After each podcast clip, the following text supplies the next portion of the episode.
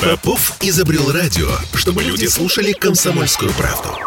Я слушаю радио «Комсомольская правда». И тебе рекомендую. Картина недели.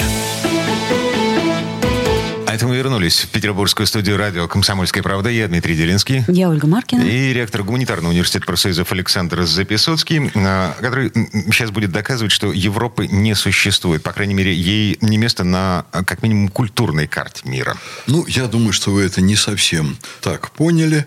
Э, речь идет о том, что не надо называть Западную Европу Европой и людей, населяющих э, вот тот край континента, пожалуй, не стоит называть европейцами. Если они европейцы, то совсем не в том смысле, в который мы связываем с исконным понятием Европы. Понятие гуманизма, понятие прав человека, свободы слова, христианских ценностей, священного права на собственность, демократии и прочего, и прочего. А, Всего Александр этого Сергеевич, там нет. Да, да. А, насколько я понимаю, это не ваше личное мнение, это мнение... Коллектива авторов. Вызрело в да. Российской Академии Наук.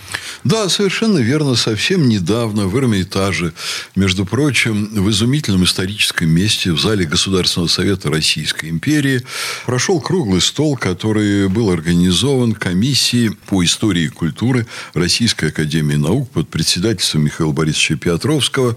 Участвовали крупнейшие российские ученые-гуманитарии, такие как, например, академик Чубарьян, академик Наумкин и целый ряд других блистательных имен, крупные государственные деятели, крупные мыслители российские. И всех нас интересовала одна проблема. Мы здесь, в России, СМИ, государственные деятели также, причем на самом высоком уровне, называем ту часть э, значит, европейского континента, которая находится западнее России, называем Европой. А жителей называем европейцами. Но если это так, то кто тогда мы сами? Вот если они мы сами это кто? европейцы. Нет, пожалуй. Я бы сказал бы все-таки так, и это был лейтмотив дискуссии, что великой европейской цивилизации исторически сложились две ветви. Одна из них эм, была представлена действительно Западной Европой, а другая представлена Россией. И между ними группа стран, которая является, по сути дела, маргинальной, которая имеет достаточно слабые культурные корни. И вот как лимитрофные страны колеблется между Западом, э, западной частью Европы, Западной Европы и Россией. Ну и Европой называть Западную Европу, Евросоюз, ну, на сегодня и по смыслу, и по исторической традиции неправильно. Потому что они, особенно в последние десятилетия на Западе, они, по сути дела, перестали быть европейцами. В том смысле, что они не несут уже в своей практической деятельности культурные заветы великой европейской цивилизации. Даже Подождите. католицизм там уже перестал быть католицизмом. А, ну, во-первых, католицизм довольно-таки такая подвижная религия. Вот-вот-вот. А... Настолько подвижная, что уже вывернулась наизнанку и потеряла свою первоначальную сущность. Это Посмотрите, вот... какие они браки там признают. Александр Сергеевич, эм, католицизм в этом смысле, вот в том смысле, который вы используете в последние годы, как бы он, на мой взгляд, вполне логичен. Что такое Бог? Бог есть любовь. Ой, Бог это намного больше, чем любовь. И давайте мы посмотрим еще, какая любовь. И давайте еще посмотрим, что под этим понимать. Вот, Ты поэтому... зря споришь с Александром Сергеевичем. Он абсолютно атеист.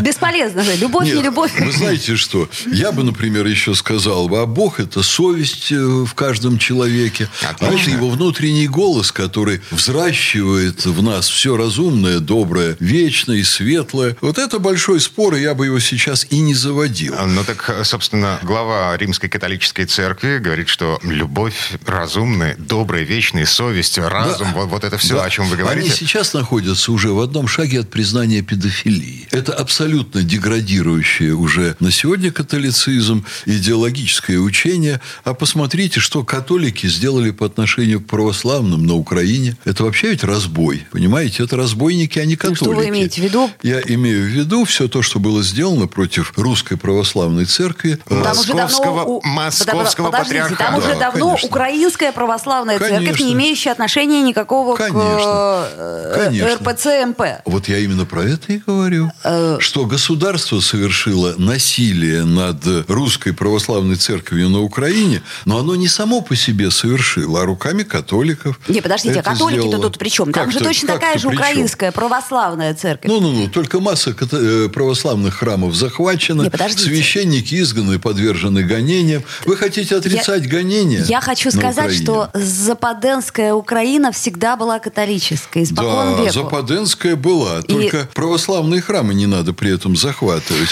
А Ну, что произошло на незападенской Украине? Слушайте, сейчас мы доберемся до того места, когда будем обвинять Эрдогана в том, что он захватил Айя Софию. Ну, как бы а, А я, вот, Эрдоган нам друг. а я вот хотела... с- Да. Зашибись. Ладно. Давайте Давайте мы культуре. спросим, давайте мы вообще спросим, что из современных тенденций развития Западной Европы совпадает с нашим представлением о европейском гуманизме. Вот в какие вот стороны развития гуманизма в нашем понимании они движутся? Ну, назовите мне, вот какие из их тенденций в Западной Европе направлены на взращивание гуманизма в его самом высоком понимании? Давайте тогда мы зададим контрвопросы. Какие у нас? А у нас мы являемся на сегодня хранителями всего ценного, что есть в европейской культуре. О, ну это очень общо. А как это? Что, что вы как имеете это в виду? очень общо? Вот посмотрите, что они устроили. Вот поляки, например, поляки, которых мы называем европейцами.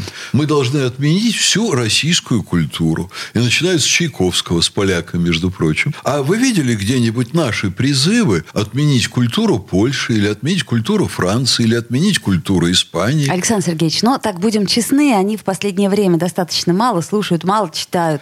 И они, в общем, а мы А, изначально, у нас хорошая в этом смысле история. давайте будем честны и скажем, что никакие они не европейцы, а они народы, погружающиеся в дикость, они народы, которые изобрели новую этику. Новая этика ничего общего не имеет ни с европейской этикой классической, ни с христианской этикой. Они живут под американскую диктовку. Посмотрите, вот я понимаю, что сейчас ни нам с вами, ни радиослушателям это делать не, не момент, но вот как-то в свободное время, выходные все-таки. Посмотрите Европейскую хартию, вокруг которой создавался Евросоюз. И найдите там что-нибудь похожее при создании Евросоюза на те ценности, которые сегодня исповедует Запад. Ну, например, попробуйте там найти однополые браки, попробуйте там найти гонения на российскую культуру, вообще на всю историческую российскую культуру. Нет, там все другое. Знаете, там когда равные права людей, там равные права всех народов. Какие там равные права людей, когда на улицах Западной Европы россиян избивают только, знаете, как говорят, по паспорту? М,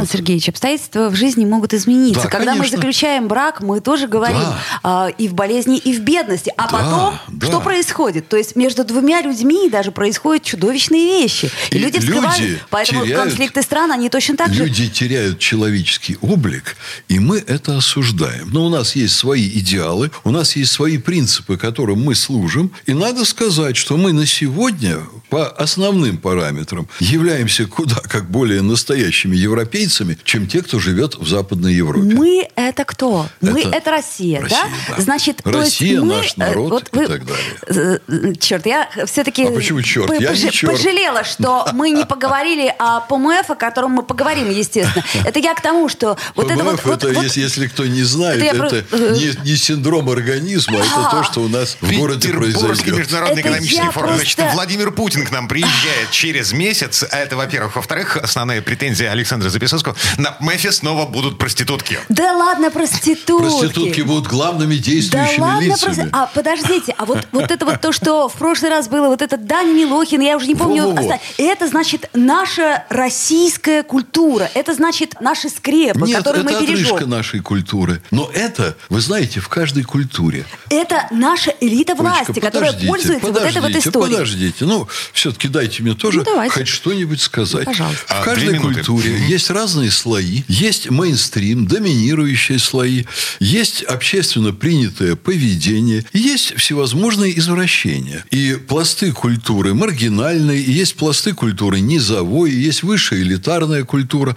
Поэтому в каждой культуре есть всякое. И у нас в культуре всякой дряни достаточно много. И меня, например, приводят в большое расстройство, когда я прихожу на мероприятие Мариинского театра с маленькими детьми, и там на сцену выходит Шнур и начинает исполнять роль чтеца в Мариинке.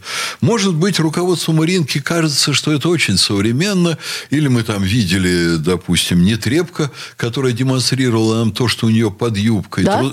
трусы фабрики «Большевичка». Она, она танцевала. Она да. ходила колесом там, вот, уже да. после спектакля. Угу. Она же такая молодая, ну, ей под 50, и она многое может, она хочет это показать.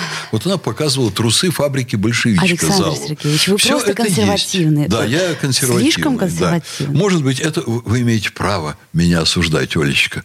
Вот, я не... вот на мой взгляд, Филипп Киркоров гораздо хуже Нетребки, которая показала трусы фабрики «Большевичка». Вообще-то Филипп Киркоров э, милый, приятный парень. У меня с ним замечательные отношения. Я его люблю. Извините. Он иногда по простодушию делает какие-то вещи, э, которые, ну, действительно, ему лучше было бы не делать. И иногда его выводят из душевного равновесия, и он начинает сильно горячиться, чем провокаторы из мира СМИ обычно пользуются. Дело же... Ну ладно. Да. Но Хорошо. дело в том, что в каждой культуре есть разные. Да. Но всегда мы можем сказать о главном направлении, да. о ценностях, которые культура стремится в себе культивировать, охранять, взращивать. Но вот когда дрянь, когда гадость, когда самое низменное становится в культуре главным, доминирующим, диктует свои правила, дикость, одичание – это свойство современного Запада. Куда они вообще идут? Куда они скатываются? Главное, куда мы идем. Ну, вот в этом-то проблема. Мы идем куда надо. Мы идем на Украину к победе нашего дела. А, вернемся буквально через пару минут.